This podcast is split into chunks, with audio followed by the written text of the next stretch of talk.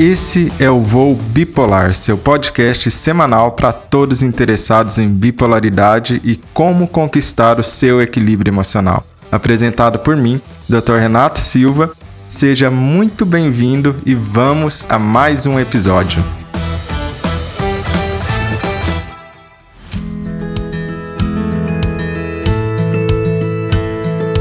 Hoje temos uma live especial na qual falaremos com a neurologista Paula Dickman, que vai nos explicar, nos contar um pouco sobre qual é a relação que existe, uma relação muito comum que a gente vê na prática entre dor de cabeça, cefaleia, migrânia, enxaqueca e transtornos de humor. Quando estou falando de transtorno de humor, eu estou falando de depressão, de transtorno bipolar, etc. Já vou chamar a Paula para ela entrar aqui na live com a gente. Muito obrigado por ter aceitado o convite para a gente fazer essa live juntos sobre um tema que é tão, tão comum na prática, tão importante. Né? É verdade, Nato. Muito obrigado eu pelo convite. Eu sempre falo aos pacientes que eu gosto muito de falar de migrânia, de enxaqueca, né? Porque assim, é uma coisa, é uma doença que, é, que eu tenho desde criança, né? Que me incapacita muito. E eu acho que pelo meu marido ser psiquiatra, né? E começa a se interessar porque ele começa a ver que os pacientes dele, né, tem, tem muita migrânia, enxaqueca,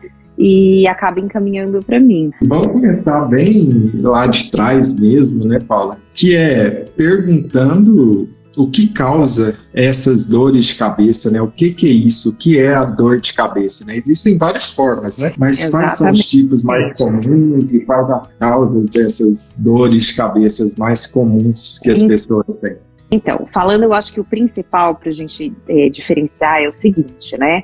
Então, migrânia não é só uma dor de cabeça. Então, quando a gente fala que a pessoa tem enxaqueca, né, não quer dizer que ela tem só dor de cabeça. Dor de cabeça é um sintoma genérico que a gente pode ter quando a gente tem gripe, quando a gente tá com dengue, quando a gente toma algum remédio que dá efeito colateral de dor de cabeça. A migrânia é o nome científico que a gente dá para enxaqueca. Certo? Então, migrânia ou enxaqueca é uma doença de base genética, tá? Cujo um dos sintomas é a dor de cabeça que é uma migrânia, um enxaqueca tem muito. que alguém pode sentir além da dor de cabeça. Então, ó, é, a gente divide hoje a migrânia né, a enxaqueca, eu vou falar enxaqueca que eu acho que todo mundo conhece uhum. mais, em quatro fases. Então, a primeira fase são os pródromos da enxaqueca. O que, que a gente pode ter nesses pródromos? Sensação de fadiga, rigidez de nuca, diminuição de concentração. Muitas pessoas falam até de uma certa vontade de comer doce, um craving, tá? Então, muitas vezes a gente bota a culpa no chocolate, né? Achando, ah, eu comi muito chocolate, por isso que eu tive dor de cabeça. Hoje a gente já sabe que a gente tem uma área específica no cérebro, uma ativação no tronco cerebral que você pode desenvolver essas cravings, essas vontades de comer coisas específicas, tá? Então,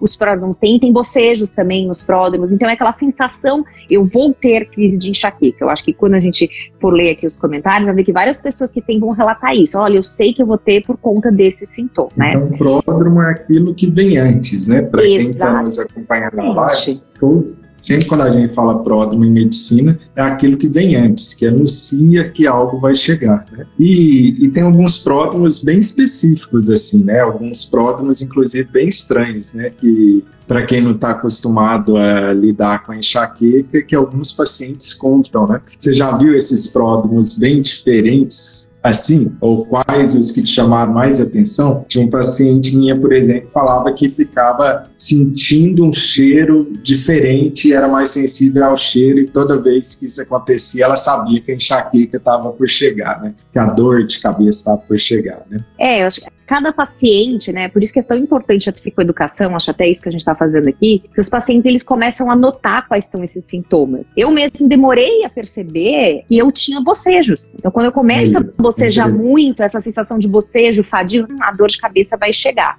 Então, é muito importante que o paciente comece a perceber o que, que acontece antes da crise. Interessantíssimo, né?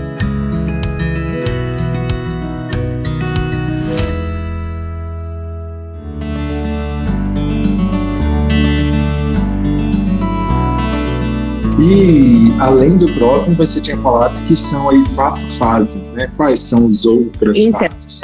nem todos os pacientes vão ter a segunda fase, que é a aura. que é a aura? A aura é como se fosse um aviso da dor. A gente pode ter uma aura visual e a gente pode ter uma aura sensitiva. A aura visual, muitos pacientes referem que eles veem pontinhos brilhantes, pontinhos pretos no campo visual. Alguns pacientes têm um fenômeno mesmo de zigue-zague, de perder algum campo visual, mas só um terço dos pacientes que têm enxaqueca vão ter aura, tá? A aura sensitiva é realmente você eh, não ter sensibilidade em alguma parte do corpo, algo desse tipo, né? Muitas vezes assusta os pacientes, principalmente na primeira crise. Que, o que, que você vai pensar que você está tendo, né? Você vai falar, meu Deus, eu acho que eu estou tendo um derrame. Ah, com certeza. Ainda mais essa aura sensitiva e Então é depois, quando você tem outras vezes, você investiga e fala, hum, é só enxaqueca. Só enxaqueca não, né? Que é péssimo enxaqueca. Uhum. Inclusive, tem várias pessoas comentando aí, né? Que tem a aura visual ou a sensitiva e tudo, né? E qual que seria a terceira fase? Sim, a terceira fase é a dor de cabeça. E como é que é a dor de cabeça da enxaqueca? A dor de cabeça da enxaqueca é uma dor de cabeça geralmente de forte intensidade, incapacitante, tá? Na maioria das vezes ela é unilateral, pulsátil, então ela fica pulsando. A luz incomoda, é, esse incômodo de luz a gente chama de fotofobia. O barulho incomoda, a gente chama de fonofobia. O cheiro incomoda, a gente chama de osmofobia.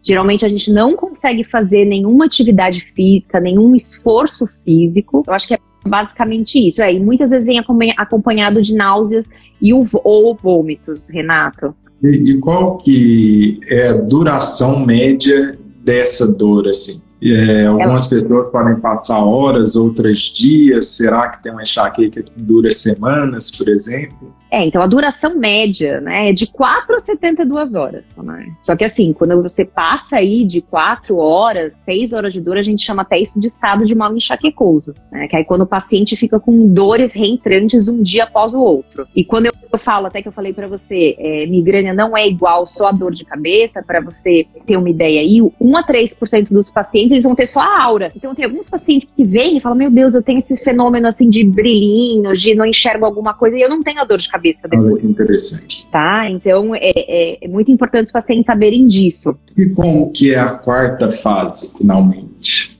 Então, a quarta fase chama de pós-dromo. O pós-dromo é muito parecido com o pródromo. É, eu esqueci de falar do tempo de duração. Então, imagine que você pode ter, é, desde horas até dias antes da crise, você já pode estar em pródromo, iniciando esses sintomas. Né? Aí você tem a dor de cabeça que pode durar aí de 4 a 72 horas. E aí você tem o pós-dromo, tá? O pós-dromo também tem os mesmos sintomas de fadiga, sensação de rigidez de nuca, falta de concentração. Então é muito comum os pacientes falarem, Paulo, eu acho que eu tô com algum déficit cognitivo. Porque não é possível. E aí, quando você vai ver que essa paciente está tendo tanta, tanta, tanta crise, que a concentração está muito diminuída. Então, são quatro fases, basicamente. É aquela que vem antes, que a gente chama de pródromo aquela que vem imediatamente antes, que a gente chama de aura, a dor propriamente dita, né? E aquela que vem depois, que é o pós que é basicamente isso. a ressaca, né? Da, é a ressaca, dizer, é né? isso aí. É a ressaca é da enxaqueca e tudo, né? E o que está acontecendo no cérebro que leva a tudo isso? É um desequilíbrio de neurotransmissores, é algo vascular, é alguma substância, é uma atividade elétrica? O que, que acontece que a pessoa sente isso tudo? Então, Renato, é, a gente tem uma fisiopatologia complexa, né? Eu acho que assim como o transtorno afetivo bipolar, a migrânia também tem uma fisiopatologia complexa. Há muitos anos a gente se postulava que era, na verdade, uma vasoconstrição seguida de uma vasodilatação, que essa seria a fisiopatologia. Hoje a gente sabe que é geneticamente determinado na maioria das pessoas, então você tem genes que carregam a migrânia, assim como você tem genes que carregam o transtorno afetivo bipolar, certo? E aí você vai ter, é como se você tivesse um tronco cerebral, tem uma área do nosso cérebro que chama tronco cerebral, tá? Você teria esse tronco mais sensível a alguns gatilhos, a alguns estímulos, por exemplo, jejum prolongado, ficar muito tempo sem comer. E aí você teria uma ativação elétrica, liberação de neurotransmissores, muitas vezes algumas substâncias inflamatórias, Hoje a gente já sabe que tem uma substância que se chama CGRP, que é super responsável aí na cascata da migrânia, da enxaqueca, né? Até é, o CGRP aí, os antagonistas são os, as novas medicações que chegaram.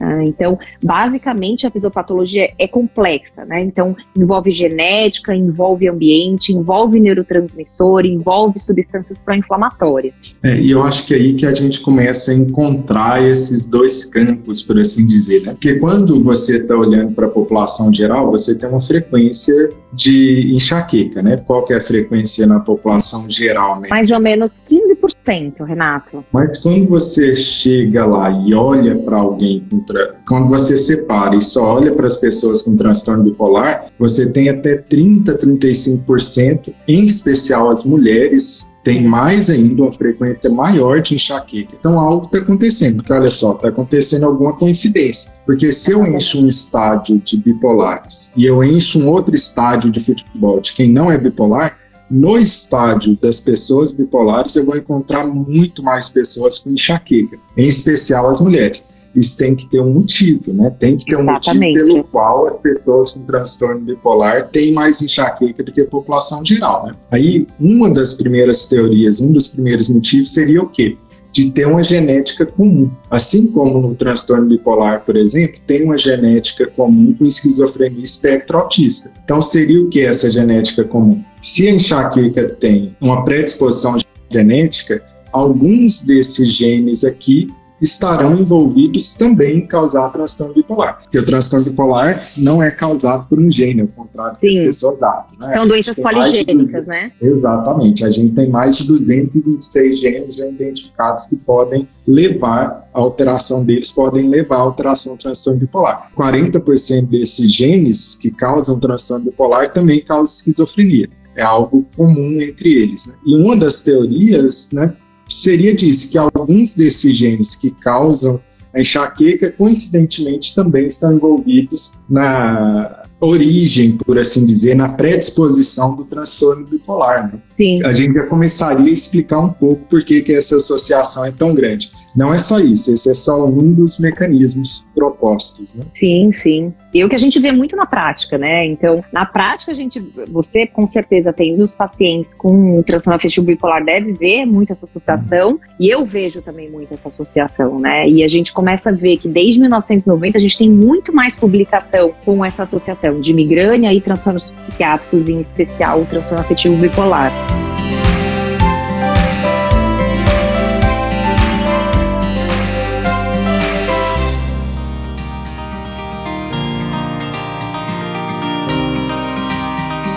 E aí a gente já vai para um segundo grande, grande razão pelo qual isso pode ser e, interessantemente, algo que as pessoas que sofrem com isso podem começar a agir. Né? Vamos lá ver isso, né? Quais são os fatores de risco ou desencadeantes da enxaqueca. E a gente já vai começar a ver muitas coincidências, inclusive, em relação ao transtorno bipolar, quando a gente está falando desses fatores de risco, o que, que pode vir a piorar, né? Ou seja, o que, que piora se alguém tem enxaqueca, né? É, acho que todos os fatores protetores também. Né? É, todos os enxaquecosos aqui eles já devem saber mais ou menos, né? Então, assim, falta de sono, jejum prolongado, estresse, alteração hormonal, então todos esses são gatilhos né? Coisas que podem desencadear crises, né? Eu brinco com os pacientes assim: se você pega um paciente, coloca num spa, comendo certinho, dormindo no, no horário todo dia, no horário mesmo horário, dormindo oito horas por dia, por noite, acorda no mesmo horário. Você tirando o estresse, vai ficar só alteração hormonal, provavelmente você vai ter muito menos crise, né? Diferente se você tiver uma vida pouquíssimo regrada, dormindo mal, menos de seis horas por noite, dormindo um horário e acordando outro, fazendo jejum de horas, né? Se alimentando mal, tendo estresse, com certeza você vai ter muito mais crise. Eu acho que é aí que a gente começa a ver várias, é, várias é, coisas incomuns aí com o transtorno afetivo bipolar, né, Renato? Extremamente, né? Porque quem já conhece ou quem já acompanha, vê que a Paula terminou de falar algo que eu sempre falo, e isso só aparentemente é uma coincidência, né? Vê que a gente começou com a regulação do sono, o que é essencial no transtorno bipolar. Alterações hormonais podem piorar muito o transtorno bipolar, assim como a Paula está contando para a gente, pode piorar a própria enxaqueca, né? Alimentação faz diferença na enxaqueca ou não? Então, Renato, isso daí é um grande entrave hoje, né? Então, há alguns anos, né, se falava muito em alimentação. e até muitas dietas para enxaqueca. A gente sabe que não existe uma dieta para enxaqueca, né? O que existe é uma, exatamente, é dieta, assim, é uma alimentação saudável. Então, evitar a bebida alcoólica. Então, a gente sabe que bebida alcoólica é, de, é gatilho para enxaqueca. É um dos principais gatilhos, tá? Mas, por exemplo, que eu te falei, que hoje em dia a gente considera até talvez um mito do chocolate. Não é incomum, várias pessoas, nossa, eu nunca mais comi chocolate porque dá enxaqueca. Será que realmente ele te dá enxaqueca? Ou você já estava nos pródromos? Lembra que eu te falei que nos pródromos a gente tem uma vontade específica de comer algumas coisas? Como, por exemplo, chocolate? E aí eu já estava no pródromo, o meu tronco cerebral ele já estava ativado, eu comi o chocolate eu tive dor de cabeça e eu coloco a culpa no chocolate, que no fim não tinha culpa. No final das contas é só uma correlação e não uma causalidade, né?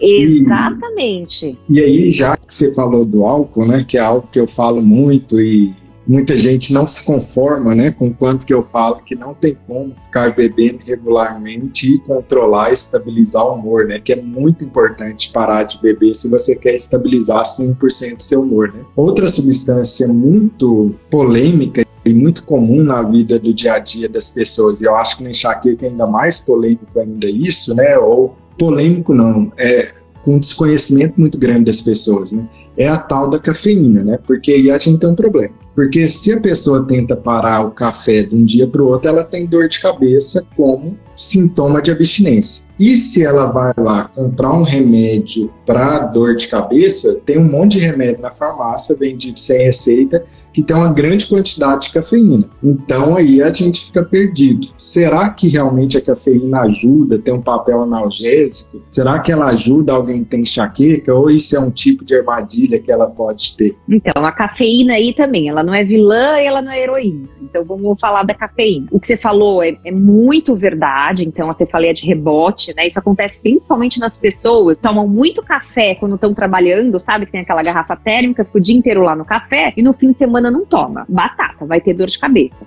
A cafeína, o ideal é a gente restringir a duas xícaras pequenas por dia. Você usando duas xícaras pequenas por dia, você não vai ter problemas com piora da sua migrânia. Mas você tem que saber, se você deixar de tomar, você pode ter crise. Pode ser um gatilho, tá? É, em relação... uma hora para outra. Né? Exatamente. Né? Agora, assim, em relação a essas medicações, eu também sempre converso muito que eu não gosto dessas medicações que são um monte de coisa junto. Sabe esses analgésicos que tem um monte de coisa junto? Porque quando você vai ver esses analgésicos, o Renato, ele tem uma dose dose baixíssima de analgésico, uma dose alta de cafeína. E aí o que acontece? Você tomando um comprimido, assim, um comprimido daquele redondinho que parece um MM, você toma um comprimido daquele, não vai passar porque você tem uma dose muito pequena de analgésico. Só que você já tem uma dose boa de cafeína. E aí você toma dois. E aí você toma três. E aí, quando você tá vendo depois de seis meses, você tá tomando a cartela inteira de quatro. E, e ficando ansioso, porque você tá usando uma dose altíssima de cafeína. Exato. E aí tem outra armadilha, né? Muita gente não percebe que a cafeína, esse, como o remédio tem cafeína, se você toma ele à noite, ele atrapalha a sua noite de sono, né? Porque a cafeína, ele tá lá bloqueando o receptor de adenosina, que é essencial para a sensação de pressão de sono.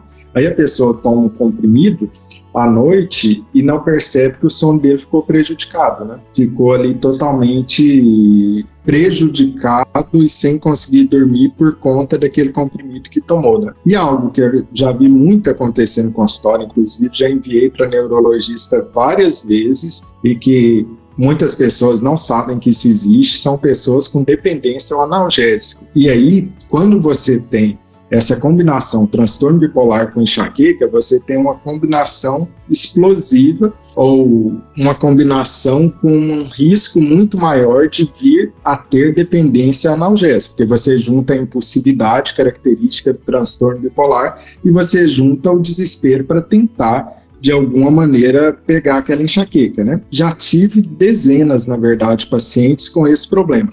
Eu tinha que ir lá e enviar para o neurologista para ele fazer o desmame dos analgésicos. Como que funciona isso, essa questão do excesso de uso de analgésico e quais as consequências disso? Falando sobre esse excesso de analgésicos, o que você me fala, que você me falou assim, a impulsividade do bipolar, né? Eu acho que tem outra coisa que a gente chama de cefalaugiofobia, né? Então, não é incomum os pacientes com enxaqueca, eles terem um medo antecipatório da dor. Como a dor é muito incapacitante, né? Geralmente você perde, você perde de sair com seu marido, você perde de ver uma festinha do seu filho, você vai perdendo trabalho, os outros outros já ficam te julgando, não é incomum que você tenha esse medo antecipatório, você fala, hum, eu acho que eu já vou tomar analgésico, eu não quero sentir aquela dor, eu não quero deixar de fazer as minhas coisas, né? E provavelmente, é, o que você me falou, é, junto com essa impulsividade, você leva a maior é, risco aí de abuso de analgésicos, né? Tanto que é mais comum no transtorno afetivo bipolar a cronicidade da, da enxaqueca, né? Porque a gente tem enxaqueca episódica, né? Quando você tem aí quatro dores por mês, mais ou menos, então uma por semana, e a enxaqueca crônica, que é quando você tem mais de 15 dias de dor por mês. Imagina, a metade do mês você tá com dor por mais de três meses. Isso não é incomum, Renato. Uhum. Principalmente nesse cenário aí de abuso de analgésico. E é então, é a gente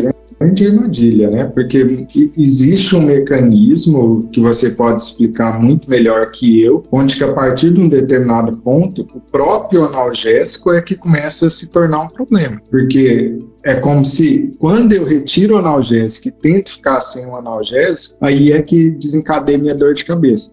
Aí a pessoa fica nessa gangorra, né? Como que é esse mecanismo de próprio analgésico começar a desencadear quando eu tento retirar? Então, a gente chama isso de sensibilização central.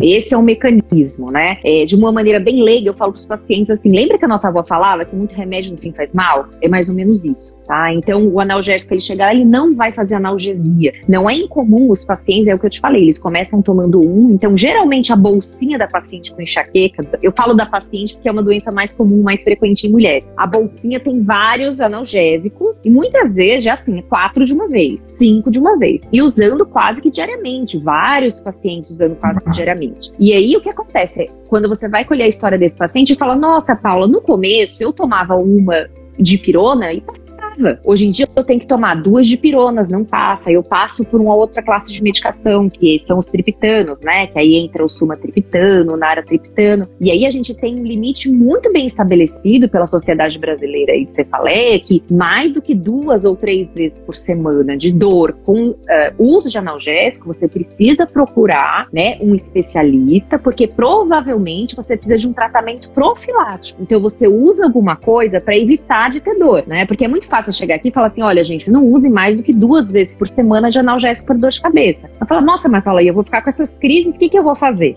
É, então, quando você tá nesse limite aí de duas a três vezes por semana, de crises de enxaqueca, usando muito analgésico, aí tá na hora de você buscar ajuda. E isso é importante, né? Que é essa questão de você passar a prevenir as crises e não mais ficar só reagindo a elas, né? Ficar com um tratamento reativo, né? Mas sim prevenir mesmo essas é. Doenças. Super importante isso também, né?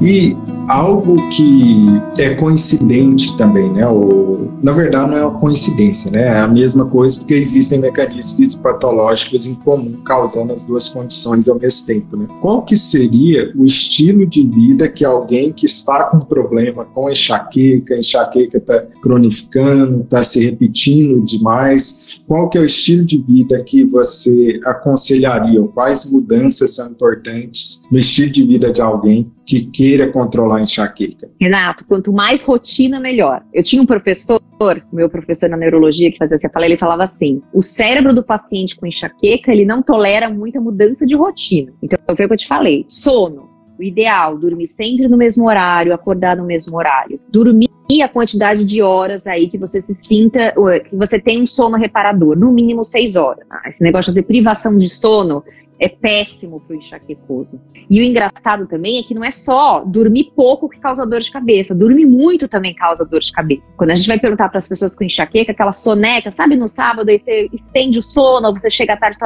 e dorme duas, três horas, você também pode ter crise de dor de cabeça. Jejum e hipoglicemia é péssimo, é gatilho para quem tem dor de cabeça. Então, o ideal é você comer, comer em todas as refeições, grandes refeições, faz um lanchinho entre as refeições, não fique grandes períodos de jejum. A atividade física é super importante. Então, aqui, você com enxaqueca, você não vai conseguir fazer nenhuma atividade física. Por definição, lá você piora com a atividade física. Só que atividade física, 150 minutos por semana, principalmente aeróbica, ela, é, ela melhora o estilo, ela melhora a enxaqueca, tá? Então, eu acho que é basicamente isso. A dieta, não fazer muito tempo de jejum, o sono adequado, atividade física. E, e olha que perfeito, né, Paulo? Que você terminou de descrever a gente fizer esse corte aqui, né, cortar essa, essa sua fala, você terminou de descrever também o estilo de vida ideal ou que eu vivo sugerindo para pessoas com transtorno bipolar, né? Inclusive a questão do próprio jejum, que é algo super interessante. Alguns pacientes com transtorno bipolar até se dão bem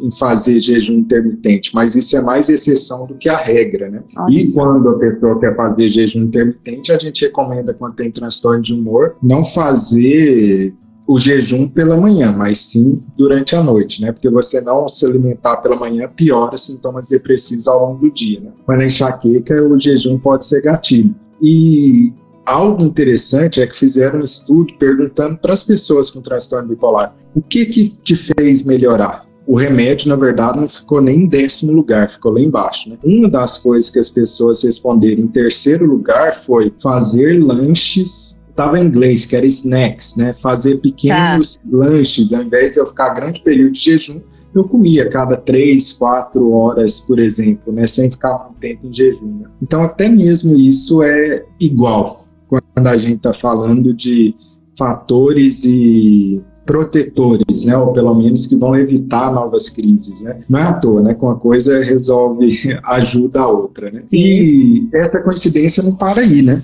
É porque quando a gente está falando de medicamentos profiláticos, alguns medicamentos são utilizados nas duas condições, né? Tanto em transtorno de humor quanto na enxaqueca também, para prevenir enxaqueca. Sim, sim. Eu acho que uma das coisas importantes para a gente falar é isso também, que eu acho que é muito importante os pacientes, quando chegam ao psiquiatra, relatarem realmente que tem migrânia e o contrário também é verdadeiro. Por quê? Imagine um paciente que nunca nunca teve um episódio nem de depressão, nem de mania hipomania, e ele procura um neurologista com migrânia, né, com enxaqueca, tá? E você indica uma profilaxia, e você não faz uma boa história, você não pergunta a história familiar, né, e você entra com um antidepressivo, por exemplo, antidepressivo tricíclico como amitriptilina, né?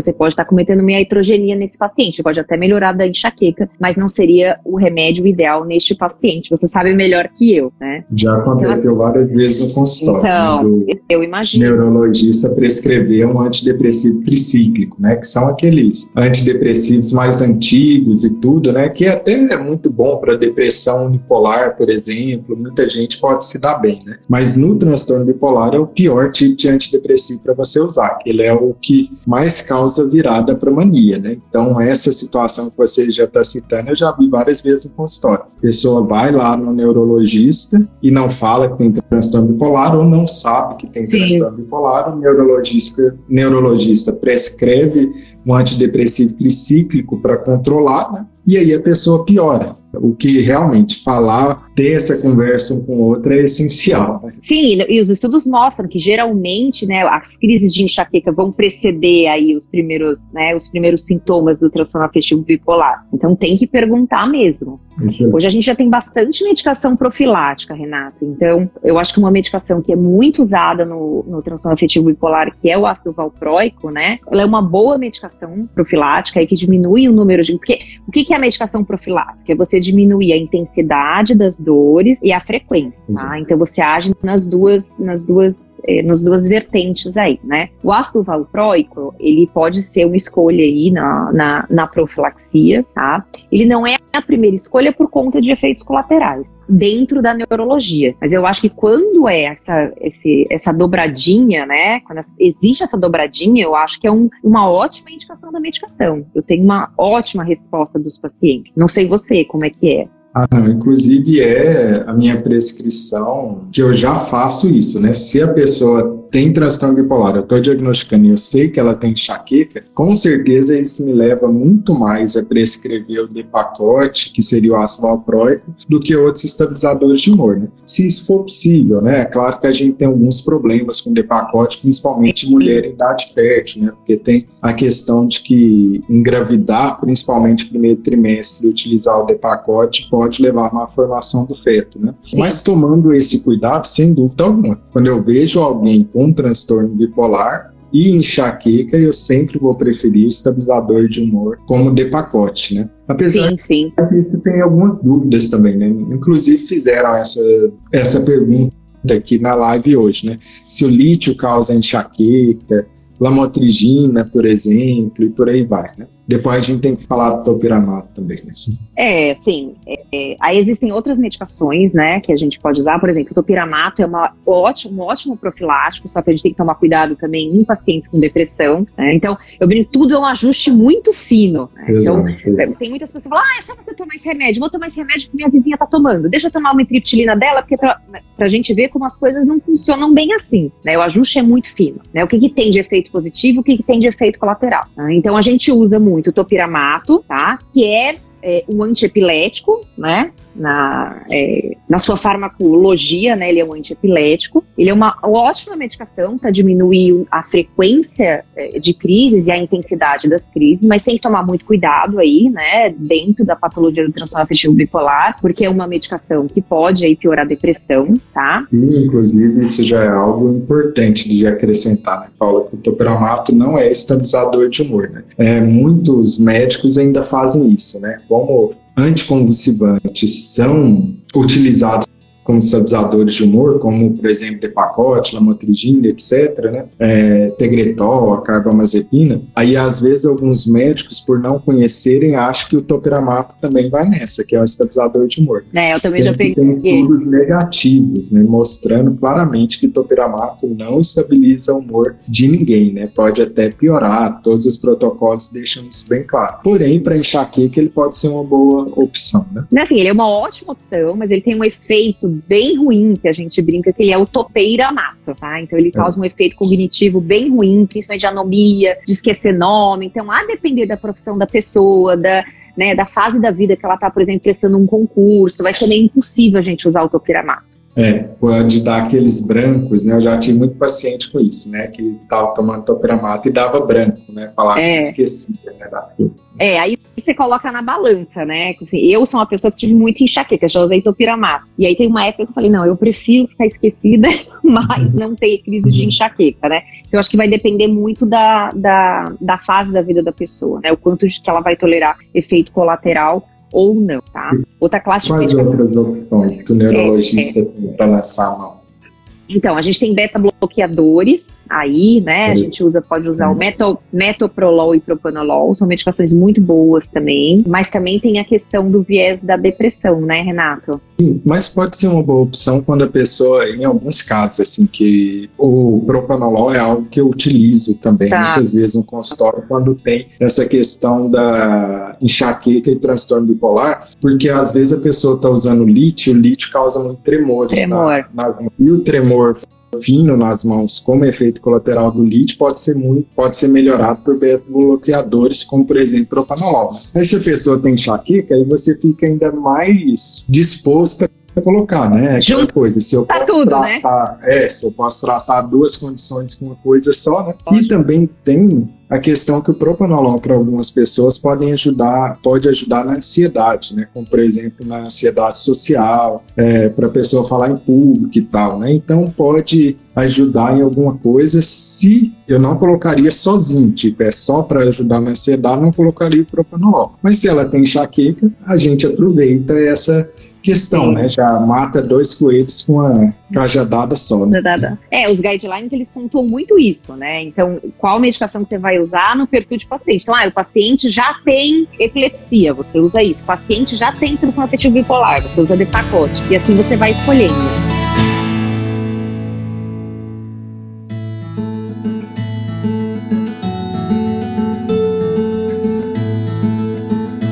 E aí a gente tem uma, a nova classe de medicações, porque veja, é, Renato, até 2018, se a gente pegar esses remédios que eu tô falando, nenhum desses eram remédios que foram feitos para paciente com enxaqueca, né? Eles são emprestados, uhum. né? Então tem o topiramato que era para epilepsia, o depacote a mesma coisa. Em 2018, é, foram aprovadas as medicações que a gente chama de anticorpos monoclonais. Esses anticorpos... Né? É, são super mas assim, eles... Gente, tá tá brincando, gente? É bem caro. É bem caro é bem caro. Tem assim, média aí 800 reais a mil reais o mês.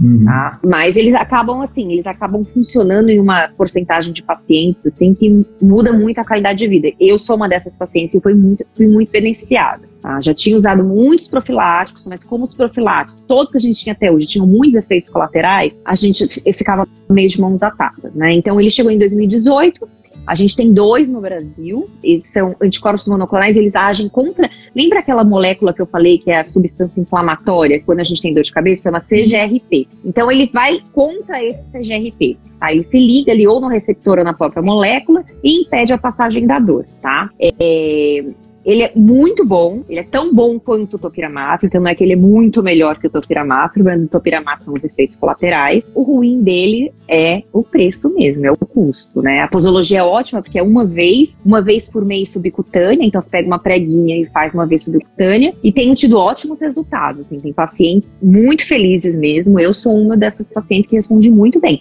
Não são todos os pacientes que vão responder, mas em quem responde é muito bom. Interessante isso, né? E aqui tem uma outra pergunta que perguntaram sobre o Botox, né? A toxina botulínica, se isso era bom para enxaqueca e para o transtorno bipolar, né? É, houve um estudo muito pequeno, bem com a metodologia fraca, bem vagabundinho, né? Que não tem uma metodologia boa o suficiente, que teve como conclusão que o Botox poderia ajudar em sintomas depressivos, principalmente quando aplicado aqui nessa região, né? Mas isso se espalhou muito, né, pela internet e tal, mas é bom de saber que isso é um, um estudo muito pequeno, com uma metodologia muito ruim, isso não foi replicado de maneira em larga escala, com amostras uhum. maiores. Então, isso não é algo que a gente usa, né? Se você quiser fazer botox por outros motivos, para não ter rugas, tudo bem, vai lá e faz. Mas não faça botox achando que com isso você vai melhorar da depressão, né? Não tem Sim. evidência disso, né? Mas e o botox para enxaqueca ou dores de cabeça de maneira geral? É, então, o botox ele é indicado, tá? Ele é uma ótima alternativa aí na migrânia crônica, na enxaqueca crônica, aquela que eu te falei, que você tem mais de 15 dias de dor por mês, por mais de 3 três meses, tá? Então, tem vários estudos já comprovando a eficácia do Botox. Qual é o, a, a parte ruim do Botox também? É o custo. Então, você deve fazer de 3 em 3, 4 em 4 meses, o custo é alto, né? Porque você faz vários pontos, você chega a fazer uma ampola inteira de toxina botulínica, tá? Mas tem uma ótima resposta. Você me falando sobre o, o, o Botox, sabe que eu fiquei pensando, o Renato, sobre a melhora de depressão, essas coisas? Eu acho que tem um viés aí, né? Porque o, o paciente que tem muita enxaqueca, ele deprime. Aí ele deprime, né? Você é imagina, você ter, eu mesmo sou uma paciente, eu tinha, já teve época de eu ter dor, assim, um mês na minha vida, você fala, cara, o que eu vou fazer? Eu não consigo trabalhar, eu não consigo sair, você é chata, você não pode fazer nada, né? E aí você deprimindo, e aí você faz um tratamento com Botox, talvez você melhore da das crises de enxaqueca e talvez você uhum. melhore aí da, da, dos sintomas de humor. Talvez seja esse viés aí, né? Esse viés confundidor, né? É, isso é interessante, né? Porque a dor é algo extremamente interessante, né, do ponto de vista da experiência humana, né? Porque a dor, ela sequestra completamente a sua experiência do mundo, né? Então, quando eu estou sentindo dor mesmo, todo o resto do mundo deixa de existir, né? A quantidade de dinheiro que você tem na conta, as preocupações com se eu vou ficar vivo ou morrer, tudo é tomado pela dor, né? Uma dor intensa suficiente, ela toma conta de toda a sua consciência como ser humano, né? Você só vive aquela dor, é aquilo que é a sua realidade, né? A ponto de alguns filósofos, e não são poucos, falarem que a realidade é dor. Né? e realmente, nada sequestra tanto, né? Ninguém consegue ignorar Sim. dor de intensidade suficiente, né? E o interessante é que é uma, uma estrada de mão dupla, né? Quando eu estou sentindo dor, eu tenho uma piora de depressão. E se eu tenho depressão, eu pioro da dor. Sim. É, então é um mecanismo duplo, né? E que é fácil da gente compreender por que, que alguém com dor crônica poderia ter mais sintomas sintomas depressivos ou ter recorrência de depressão. Mas nem sempre as pessoas compreendem que quem está deprimido verdadeiramente está sentindo mais dor, porque aparece aquela pessoa com depressão e que aparentemente ela tem uma pequena lesão, um pequeno machucado, que todo mundo fala, ah, mas isso aí não dói tanto assim. E ela tá ali se acabando de dor, né? E a pessoa fala, ah, mas isso é drama, isso é histrionismo, isso é frescura, etc, né? Mas não, né, Paulo? Existe um mecanismo através do qual a depressão realmente a pessoa começa a sentir, experienciar uma dor maior, né? O, o que, que seria esse mecanismo? O que que acontece assim? É, então, eu acho que tem uma característica comum entre quem tem depressão, ou transtorno bipolar e migrânia, que é uma característica de personalidade chama neuroticismo. Não sei se você já, já viu sobre, né? Então, essa tendência mesmo, assim, de ver as coisas mais de forma negativa, né? De enxergar, de ficar mais ansioso, de ficar é, mais deprimido com as, uh, os estímulos externos, né? Os estímulos do ambiente, né? E o que acontece é realmente isso. Então, imagine que a gente tem as pessoas enxaquecosas, incluindo eu, a gente tem um baita estigma da sociedade. São poucas as pessoas, assim, se a gente colocar aqui, ó, tem 300 pessoas assistindo a gente provavelmente não era a grande maioria que sabia que, que migrânia, que enxaqueca não é só uma dor de cabeça. Então, quando você vai, você tá no seu trabalho e você fala, eu não tô aguentando de enxaqueca, eu vou para minha casa, as pessoas vão pensar, por que, que essa mulher, ela vai deixar de trabalhar para ir para casa por causa de uma uma dor de cabeça, tá? Eu acho que é uma coisa até que se compara um pouco com a doença psiquiátrica, né? Que você parece que você quando você não palpa, quando você não vê, então não é um diabetes que você vê que a glicemia está muito aumentada, então você tem esse preconceito. E, e eu acho que é, é realmente isso, é uma coisa levando a outra.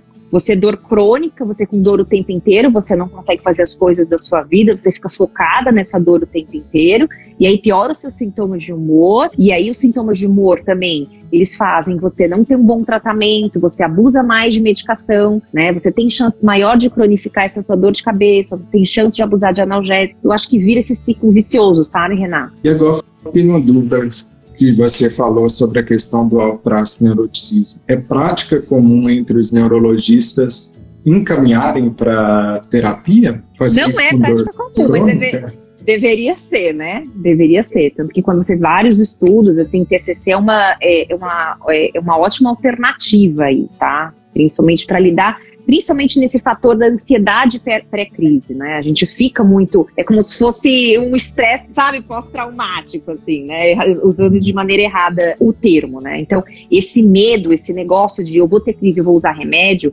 isso melhora muito com terapia. Obviamente, eu não estou dizendo que não é uma coisa que você não está com dor, que você não precisa muitas vezes usar medicação.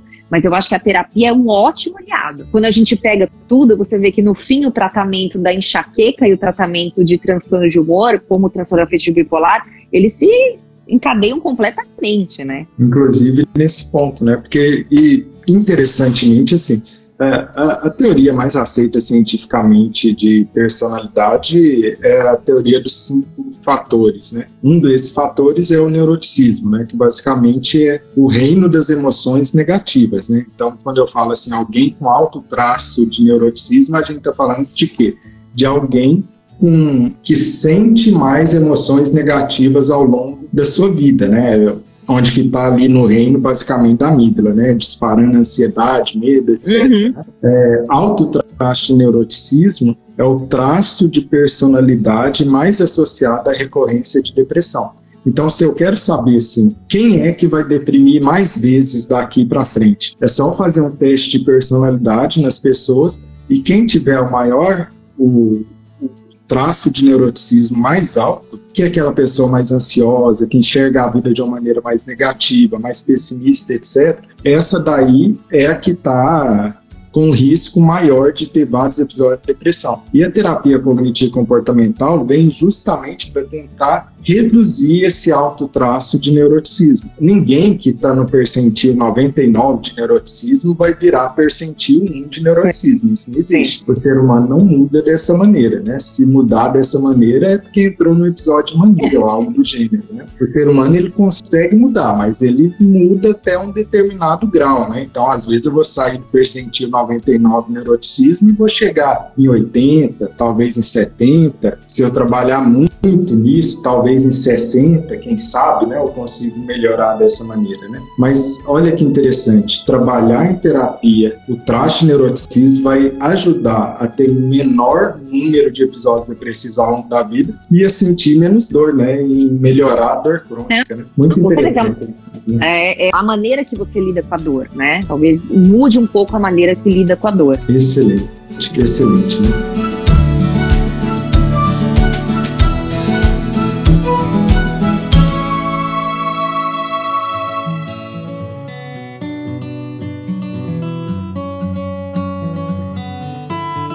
Gente está esquecendo alguma coisa que a gente precisa abordar que é coincidente aos dois, que você se lembra, Paula? Acho que não. Eu acho que muito importante para ficar para todo mundo é isso, né? É a associação, pensar que quem tem transtorno afetivo bipolar vai ter aí mais enxaqueca, né? A gente acha mais enxaqueca. Lembrar que enxaqueca não é só uma dor de cabeça, né? Principalmente para quem não tem, né? Então, saber que essas pessoas elas ficam muito incapacitadas, né? Então, elas podem realmente, elas estão trabalhando, elas vão querer, vão ter que voltar para casa, ficar no escuro, ficar é, sem cheiro, ficar sem barulho não conseguem fazer as coisas delas e que é muito importante buscar tratamento. Você não precisa ficar sofrendo, Renato. Quando a gente pega banco de dados, estudos, assim, menos de 20% das pessoas com enxaqueca, elas, elas têm atendimento médico é, especializado, né? E nem precisa de um atendimento médico especializado. Veja, você pega os seus pacientes, você trata da dor dela. Mas muito desses ah, pacientes. que eu encaminho com certeza, né? Eu comer, eu tenho Começa. predileções no, no medicamento, mas certamente eu encaminho neurologista, porque eu acho que é uma condição que atrapalha o suficiente o transtorno de humor que merece tratamento com Sim. um profissional que tem experiência, né? Porque não adianta, né? Se você vê muito enxaqueca, você vai ser melhor em tratar sim, enxaqueca. Né? Sim. Vai sim. ver muito tratamento você vai ser melhor tratar aquilo pela simples experiência, né? Que você vai vendo mais detalhes. Né? Então eu sempre encaminho para o neurologista. Eu inicio, mas eu encaminho. Encaminha. E você sabe o que acontece, o que acontece muito é que assim, a dor é tão incapacitante que esses pacientes eles costumam muito buscar o pronto-socorro, né? Eles usam muito pronto-socorro. E aí eles acabam pegando, a gente sabe que o médico está sobrecarregado, muitas vezes é um médico generalista, e aí esses pacientes eles ficam abusando de medicação do pronto-socorro também, né? Então, os nossos colegas, o ideal seria seria isso, né? Quando você pega esses traços, você vê uma anamnese, ali 10 minutinhos você consegue pegar os traços de enxaqueca, né? Tirar aí que não tenha nenhuma, eh, nenhum antecedente familiar muito grave, talvez muitas vezes iniciar realmente com a medicação profilática. E aqui alguém fez uma pergunta super interessante que vale muito a pena abordar isso, né? Que perguntou o seguinte: quando é que a dor de cabeça merece ser investigada por ser algo mais perigosa, né? Quais características da dor de cabeça que a pessoa pode ter que vai necessitar de uma investigação mais aprofundada para ver se é alguma coisa a mais ou não, se é outra coisa além de enxaqueca. Então, ó, uma das principais é a seguinte: toda vez que aparece uma dor de cabeça nova, ela é nova e diferente. Então, eu, minhas primeiras crises começaram aos seis anos, eu comecei de criança. A minha dor é a mesma desde então, tá? Então, eu não preciso correr para procurar atendimento médico. Eu posso agendar ambulatorialmente um neurologista. Agora, diferente de você, vamos supor, Renato nunca teve dor na sua vida. De repente, ele começa com uma dor de cabeça nova. Ele precisa buscar um atendimento. Tá?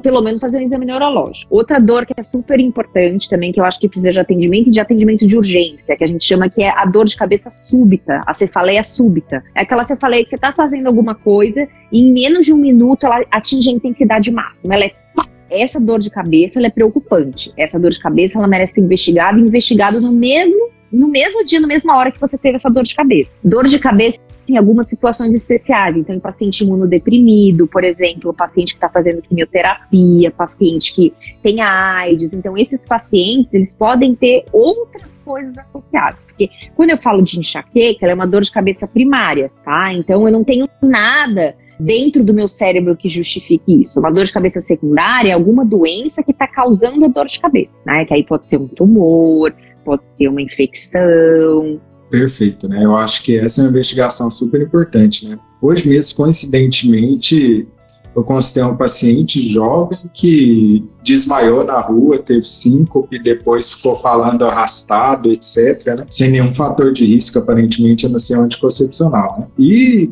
nem fez exame de imagem. Foi no pronto-socorro, mas liberaram ela sem fazer exame de imagem nem nada, né? Eu falei, coragem, né? Precisa voltar, coragem. precisa voltar, né? Porque esse tipo de sinal neurológico, né, da pessoa chegar a desmaiar, perder, ficar falando enrolado depois de muito tempo, isso precisa ser investigado com no mínimo um exame de imagem, né? Precisa fazer um exame de imagem para ver se tem algo ali e também com exames laboratoriais, né? De sangue. Tem várias condições que podem levar a situações como essa, né?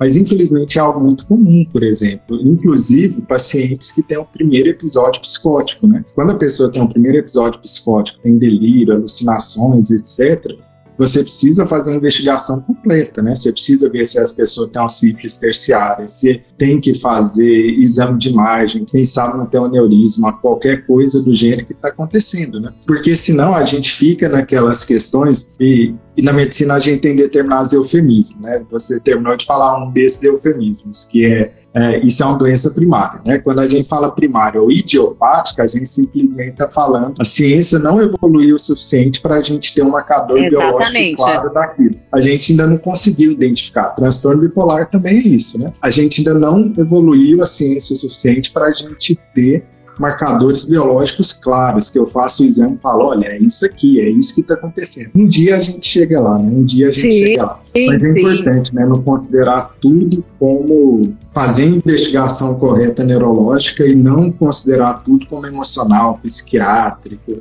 etc. Né? Isso acaba levando a comer muita bola, né? Muita gente por aí come bola quando não faz a investigação correta e vai deixando uma doença neurológica progredir. Né? Exatamente. Assim, sempre tem que é, investigar, né, descartar. A gente aprende isso na faculdade, na residência. Né? Tem que descartar causas orgânicas, né, Renato? Então, quando eu trabalhei seis anos no pronto-socorro logo depois de formada, e era exatamente isso. Assim, quando cheira alguma coisa, se você não tem certeza que aquilo ali é uma dor de cabeça primária, quer dizer que não tem né, nada esteja causando essa dor, por exemplo, se você não tem certeza, investigue, porque você pode liberar uma coisa, né, por exemplo, liberar um tumor, liberar uma infecção, então tem que investigar. É, inclusive algumas coisas que são raras e aparentemente estranhas, né, como por exemplo, tem determinados tipos de epilepsia que a pessoa tem alucinações, né? Sim. E, e ela não está se debatendo no chão, tremendo, igual as pessoas acham que é toda crise convulsiva, né? que ela está tendo alucinações, e na verdade aquilo ali é uma crise convulsiva parcial bem específica, né? E, e Já um temporal, né? tudo psiquiátrico, sem a pessoa ir lá e investigar corretamente, né? E você Mas sabe... a gente vê muito esse tipo de caso, né, como neurologista. E você, né? você sabe, Renato, que muitas vezes as pacientes que têm muito, que têm muita crise de enxaqueca, né, elas acabam vindo já morrendo de medo de contar, mesmo quando tem crise, porque elas têm medo de ser tudo atribuída à psiquiatria, né? Hum. Então, por, por, conta desse preconceito mesmo, ah, eu não vou falar porque vão dizer que é da minha cabeça vamos dizer que eu não sinto. Então, sente super diminuída por causa disso, sabe? Então, por isso que eu falo de novo, psicoeducação é muito importante, tanto na parte da psiquiatria quanto na parte da neurologia. Não é porque a gente não enxerga essas doenças, e é o que você falou, em algum marcador, que ela não exista e que ela não, não gere um sofrimento imenso. Excelente, Paulo. Olha, queria agradecer muito pela live, foi uma aula inteira aqui que você deu, né, sobre enxaqueca, a gente aprendeu muito, né? E quem quiser ouvir mais da Paula, aprender mais, recomendo super o Instagram dela, inclusive, e seguir lá, porque ela está sempre liberando conteúdos super interessantes lá sobre essa questão, né, Paula? Que eu acho que ainda mais você sentindo isso, conseguindo controlar sua enxaqueca ao longo da vida, né? Isso gera também um, um nível de empatia muito grande por pessoas que sofrem com essa condição, né? É óbvio que o, o, médico neurologista não precisa ter enxaqueca para ter empatia com quem está sofrendo com enxaqueca. Mas se você sofreu com enxaqueca a vida inteira, com certeza sua empatia é muito maior e mais natural. Sim, Sim, sim, com certeza, Renata. Eu que agradeço muito a oportunidade de falar. Agradecer aí todo mundo que ficou aqui com a gente, né, nessa, nessa quinta-feira de frio aqui em São Paulo. Aqui choveu também. Aqui choveu. Aí também. choveu também? Choveu bastante. Mas é até bom, eu gosto de um friozinho, tem problema. Um friozinho. Paula, Mineirinho. Paulo, muito obrigado, viu? E uma excelente restante noite aí para você e para todo mundo que está nos ouvindo aqui. Obrigado, pessoal. Tchau, tchau. Um abraço. Até mais. Um abraço. Tchau.